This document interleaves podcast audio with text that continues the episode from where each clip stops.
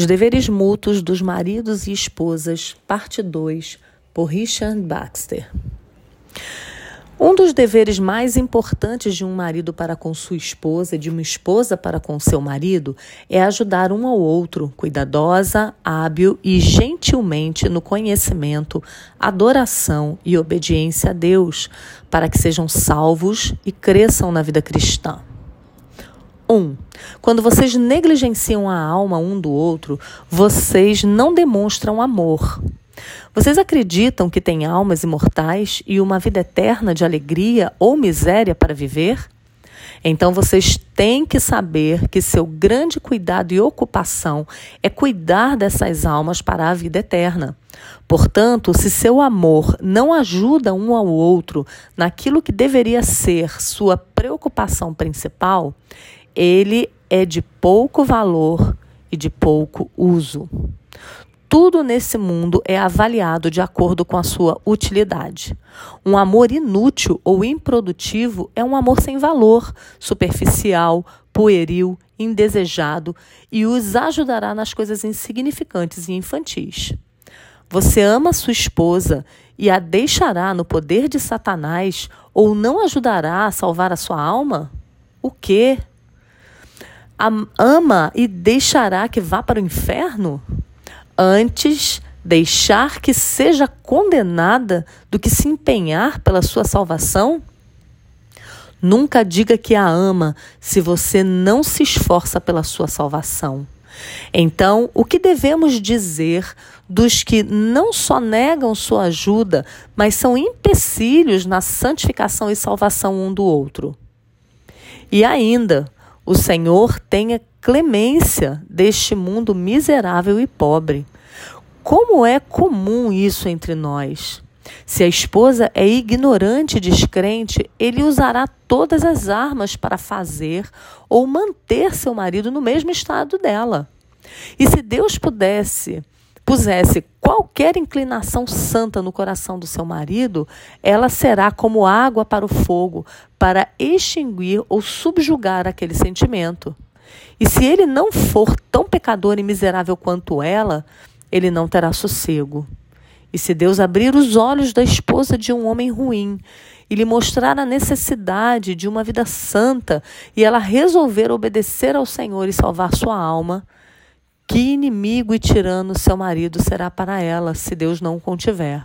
O próprio diabo não faz mais para evitar a salvação de almas do que os maridos e as esposas descrentes fazem um contra o outro. 2. Considerem também que vocês não estão vivendo na forma proposta para o casamento, se não estão ajudando suas almas. 3. Considerem também que se vocês negligenciam suas almas, que inimigos vocês são um do outro e como vocês estão se preparando para as suas aflições perpétuas quando deveriam estar se preparando para uma vida feliz e uma reunião no céu, vocês estão se preparando para o perpétuo horror. Então, sem um momento de hesitação, determinem viver juntos como herdeiros do céu e cada um seja um auxiliador para a alma do outro, para ajudá-los nesse santo propósito. Eu lhes darei algumas orientações que, se fielmente praticadas, podem fazê-los ser bênçãos especiais um ao outro. Primeiro, antes que você possa ajudar a salvar a alma do seu cônjuge, tenha certeza quanto à sua própria salvação. Você deve ter um entendimento vívido e profundo das grandes questões eternas sobre as quais lhe é requerido falar aos outros. Se você não tem nenhuma compaixão para com a sua própria alma e a venderá por um monte de tranquilidade e prazer, então certamente você não tem nenhuma compaixão para com a alma do seu cônjuge. Segundo, aproveite toda a oportunidade que sua proximidade provê para estar falando seriamente um ao outro sobre os assuntos de Deus e a salvação de vocês. Discuta sobre as coisas deste mundo não mais do que o necessário. Conversem sobre o estado e dever de suas almas para com Deus e de sua esperança nos céus, tais como aqueles que consideram esses assuntos como seus principais interesses. E não falem leviana ou irreverentemente ou de maneira rude, mas de maneira séria e sóbria, como se fossem aqueles que discutem as coisas mais importantes de todo mundo. Terceiro, quando o marido ou a esposa estiver falando seriamente sobre assuntos santos, que o outro tenha o cuidado de incentivar e não extinguir a conversa. Quarto, julgue de forma imparcial a condição espiritual do seu cônjuge. Julgue a força ou a fraqueza dos pecados e virtudes e das imperfeições existentes na vida dele. Só assim você poderá ser capaz de ajudá-lo convenientemente. Quinto, não lisonjeie nem critique um ao outro de maneira tola. Faça tudo no verdadeiro e puro amor. Alguns estão tão cegos quanto as falhas dos esposos, esposas ou filhas que não conseguem enxergar o pecado e a fraqueza que existem neles. Eles estão iludidos em relação à condição eterna de suas almas. A mesma coisa acontece com pecadores complacentes consigo mesmos e com suas almas. Eles obstinadamente enganam-se a si mesmos para a sua condenação. Esta autoaprovação nada mais é do que o engodo do diabo para afastá-lo de um arrependimento eficaz e da salvação. Por outro lado, Alguns não podem falar com o outro sobre suas faltas sem amargura ou desdém, o que causará em quem ouve a recusa do remédio que poderia salvá-los. Se as advertências cotidianas que você faz aos estranhos devem ser oferecidas em amor, muito mais entre marido e esposa. Sexto, mantenha aceso seu amor. Não cultive a distância, que somente fará com que os conselhos e reprovações do outro sejam desprezados. Sétimo, não desencoraje seu cônjuge a instruir você através de sua recusa em receber e aprender de suas correções. Oitavo, ajudem-se mutuamente através da leitura em conjunto de livros que convençam do pecado, perscrutem e apontem o caminho da vida. Os mais espirituais possíveis.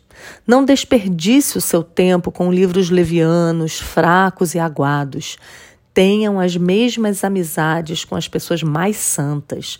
Isso não significa negligenciar seus deveres um com o outro, já que toda ajuda possível pode ser mais eficaz. Nono, não encubra o estado de suas almas, nem esconda suas faltas um do outro. Vocês são uma só carne e deveriam ter um só coração. E da mesma forma, como é perigoso para um homem ignorar o estado de sua própria alma, assim também é muito pesaroso que o marido ou a esposa ignorem as áreas em que o outro necessita de ajuda.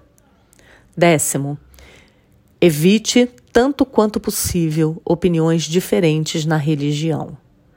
Décimo primeiro, se existirem compreensões religiosas diferentes entre vocês, estejam seguros que vocês administrarão isso com santidade, humildade, amor e paz, e não com carnalidade, orgulho, intolerância ou contenciosidade. Décimo segundo, não sejam nem cegamente indulgentes, nem muito críticos com relação às faltas e ao estado do cônjuge, permitindo a Satanás transformar suas afeições em hostilidade. Décimo terceiro, se você é casado com uma pessoa descrente, mantenha, apesar disso, o amor que é requerido para o bem-estar da relação.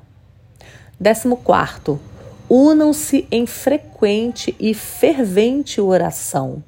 A oração força a mente à sobriedade e move o coração com a presença e majestade de Deus. Também orem um pelo outro quando vocês estão em secreto, pois Deus pode fazer aquilo que vocês mais desejam no coração dos seus cônjuges. Décimo quinto, em último lugar, Ajudem um ao outro através de uma vida exemplar.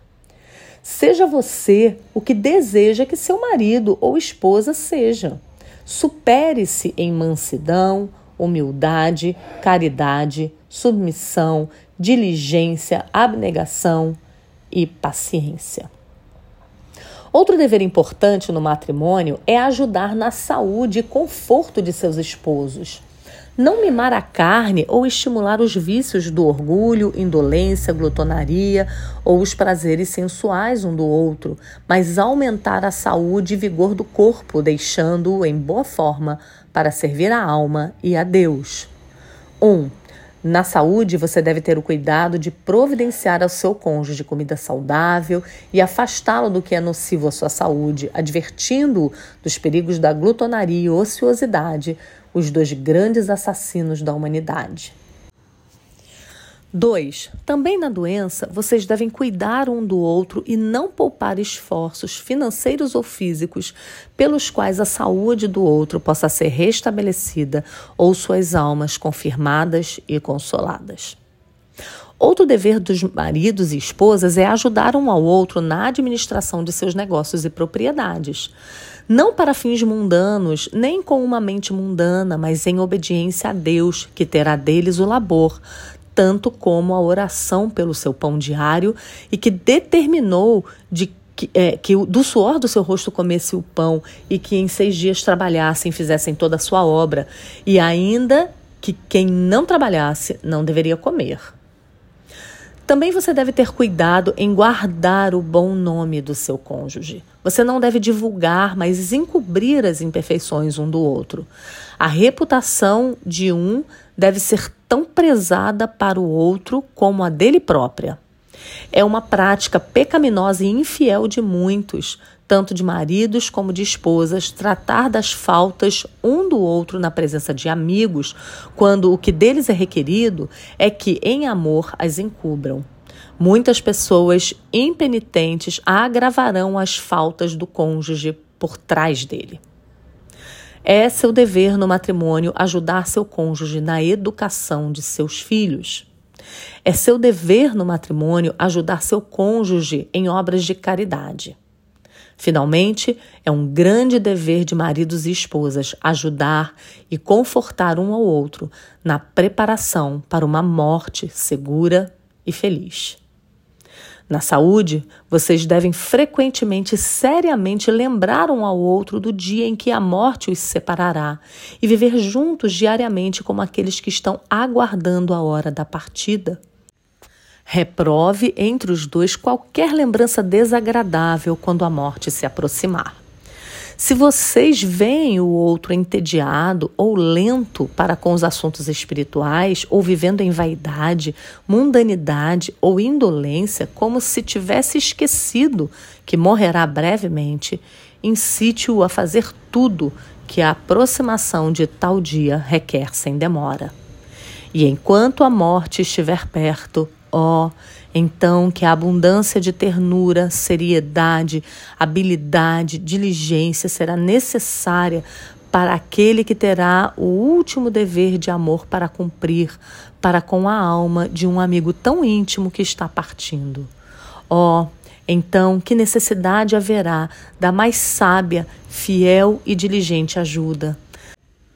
Aqueles que estão totalmente despreparados para morrer podem fazer pouco para preparar ou ajudar outros.